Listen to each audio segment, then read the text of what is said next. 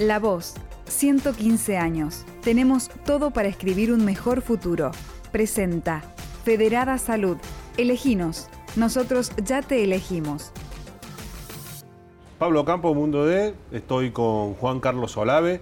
Vamos a charlar un poco de lo que viene para Córdoba, para el fútbol, para el fútbol de Córdoba, para el fútbol profesional en, en el 2030. Juan Carlos, bueno, ¿cómo estás? Y ¿Cómo imaginamos? ¿Cómo imaginamos el, fútbol de Córdoba para el 2030? Para el 2030, lógicamente esperamos. El fútbol de Córdoba creo que ha tenido un crecimiento en, esta década, en esta, en esta última década, creo que ha tenido un, crecimiento importante a nivel clubes, a nivel trabajo, a nivel infraestructura y bueno, que esperemos que eso se siga acentuando con el paso, con el paso de los años ¿no? y que nos, nos encuentre en el 2030 mucho mejor posicionado en cuanto a los resultados deportivos, creo que ahí es donde por ahí todavía no, no logramos asentarnos y, y, que bueno, que podamos ser eh, dentro de lo, de, lo, que es el país, tener la importancia a nivel deportivo a través de nuestros clubes, como, como hemos deseado siempre, ¿no? y que por una u otra cosa no, no, se ha dado. Creo que hoy estamos en camino a eso eh, y bueno, esperemos que en el 2030 nos encuentre siendo más protagonista de los torneos como, como seguramente decíamos ser. ¿no? Eh, acá hacemos una diferencia entre lo que es este, el fútbol profesional o digamos los clubes que juegan en competencias profesionales de lo que es la Liga Cordobesa. ¿no? Sos un tipo que viene de, bueno, de la Liga Cordobesa. ¿cómo, ¿cómo, imaginas esta otra parte del fútbol, ¿no? que es este, el fútbol amateur de Córdoba? Sí, sin duda. Creo, creo que tiene que seguir la línea. ¿no? Crecimiento del fútbol profesional tiene que ir de la mano con un crecimiento del fútbol eh, amateur de Córdoba, el, fútbol de la Liga Cordobesa. Eh, creo que en eso tenemos que, ir ganando tiempo porque hoy me toca estar dirigiendo en la Liga Cordobesa y veo que sigue habiendo material.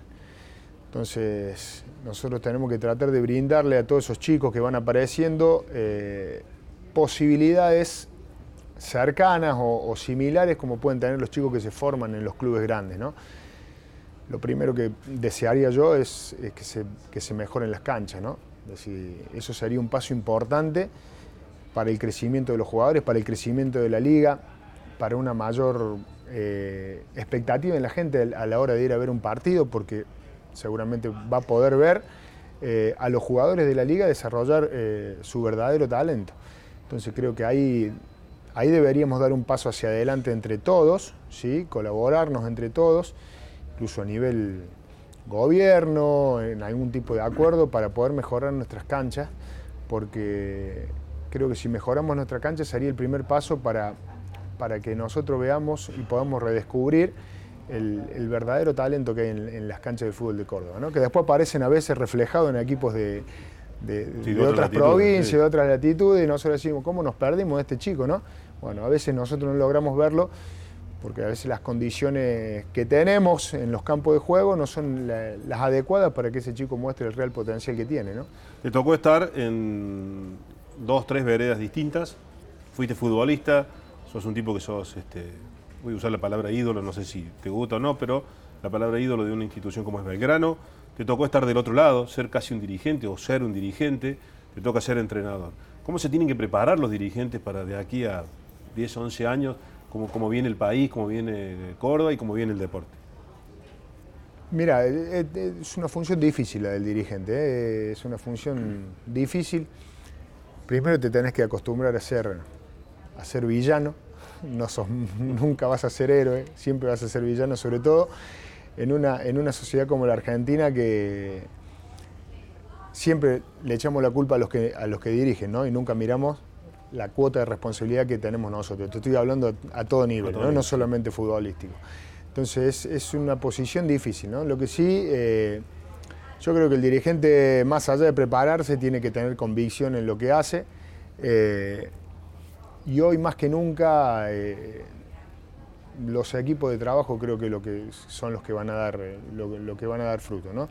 Pero sobre todo equipos de trabajo donde donde la idea sea clara, donde el norte sea el adecuado y donde el norte sea eh, un pensamiento mancomunado. Entonces, eh, hay que acabar en la Argentina con el pensamiento ese de que hay un salvador para una institución, hay un salvador para el país, hay un salvador para un equipo, sino que realmente acá lo que se necesitan es eh, ideas, un trabajo en conjunto y desarrollarlo eh, de la manera que hay que desarrollarlo, ¿no? aún cuando hay que asumir riesgos para poder lograr los objetivos que se plantean. ¿no? Tener esto, esto, esto del proyecto, ¿no? Empezar a respetarlos un poco más también. Sí, sí, sí. El proyecto, a ver, en, cuanto al fútbol, el proyecto siempre se mueve por resultados. Entonces, por ahí, armar esos proyectos tan a largo plazo, y no sé hasta dónde está la realidad, pero sí podemos armar un proyecto de acá a un año, lo podemos armar. ¿Qué queremos ser de acá, de acá a un año? Y después tenemos que ser coherentes con las decisiones que tomamos. Eh, y después también tenemos que respetar lo que somos. Eso es lo más importante. Nosotros armar un proyecto de acuerdo a lo que somos y qué queremos ser de acá, de acá a un año. No es cuestión de venir y cambiar por ideas propias eh, lo que es una institución o lo que, o lo que representa una institución.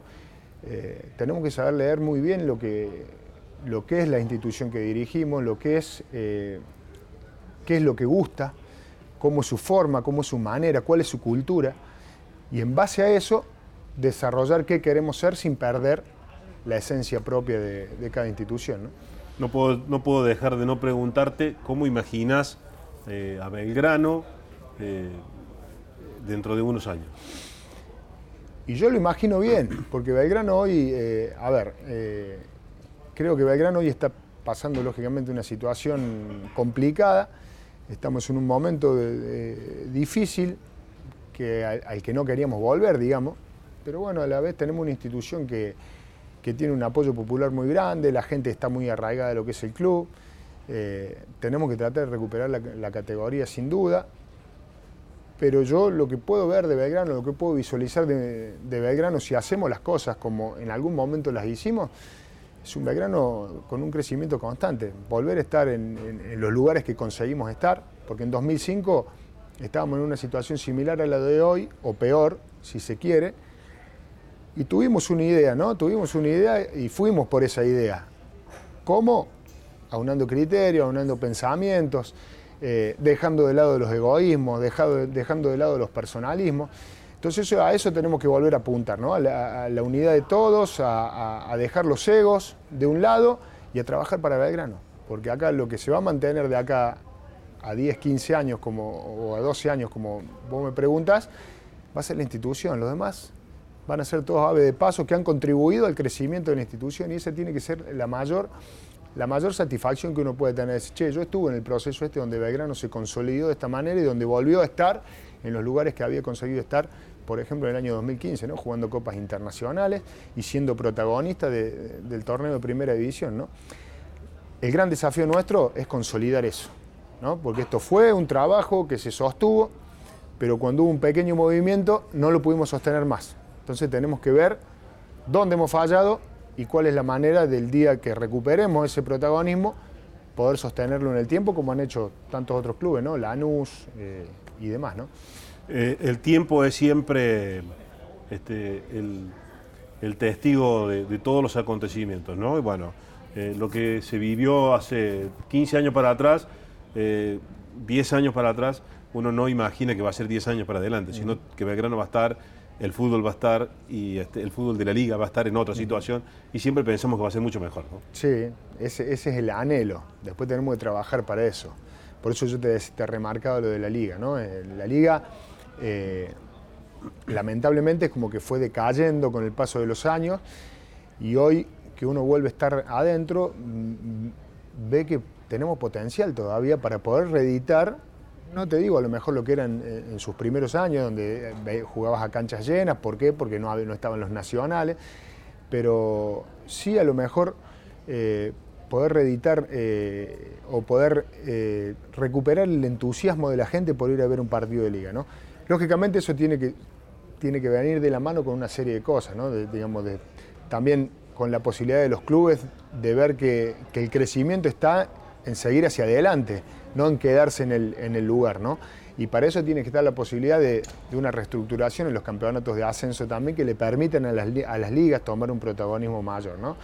Eh, a mí me toca estar en Las Palmas y desde que tomamos la decisión de, jugar un, federal, un campeonato federal, el, crecimiento del club fue tremendo. Eh, nosotros teníamos los chicos que jugaban al fútbol, que eran entre 200 y 300, hoy tenemos 600.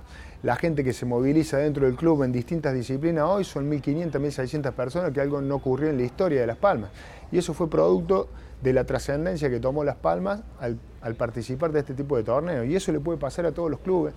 Entonces, eh, tenemos que sentar las bases. Primero en nuestras ligas, para que nuestros clubes eh, puedan desarrollar el trabajo que tienen que desarrollar en lugares adecuados y los chicos puedan crecer y también puedan abastecerse, lógicamente, cuando venden un chico de, algún dinero para seguir mejorando las estructuras de los clubes y, bueno, que seguramente también necesitarán apoyo para, para que ese crecimiento no sea solo deportivo, sino también social, ¿no? porque los clubes de la liga nuestra son, cumplen un rol social demasiado importante como para, para desatenderlos. ¿no? La última, en un tiempo, 10 años, Juan Carlos Orlave, ¿dirigente o entrenador? Entrenador. No, dirigente no, creo que nunca más. Eh, no, digo nunca, siempre así tan tajante porque, viste, después nadie resiste un archivo, pero no, no, entrenador, no, dirigente, dirigente no más porque, bueno, eh, depende de lo que, lo que uno pueda hacer, ¿no? Pero esos posicionamientos por ahí, estar en un lugar gris no, no, no, me convence. Eh, y no, no, no, la verdad que no, no, fue una función donde realmente la haya podido disfrutar y donde haya sentido que podía tener la injerencia eh, que tenía que tener. Entonces creo que si yo quiero seguir dentro del fútbol, tengo que eh, asumir un, lugar donde la responsabilidad la, asuma, pero a la vez con la toma de decisiones y bueno, creo que ese, ese lugar está en el puesto de entrenador, algo que me gusta porque me gusta el verde, ya eso lo he comprobado ahora que he estado de nuevo. Seguí escuchando las entrevistas del ciclo La Voz 115 en Spotify, Apple Podcast, Google Podcast o en lavoz.com.ar.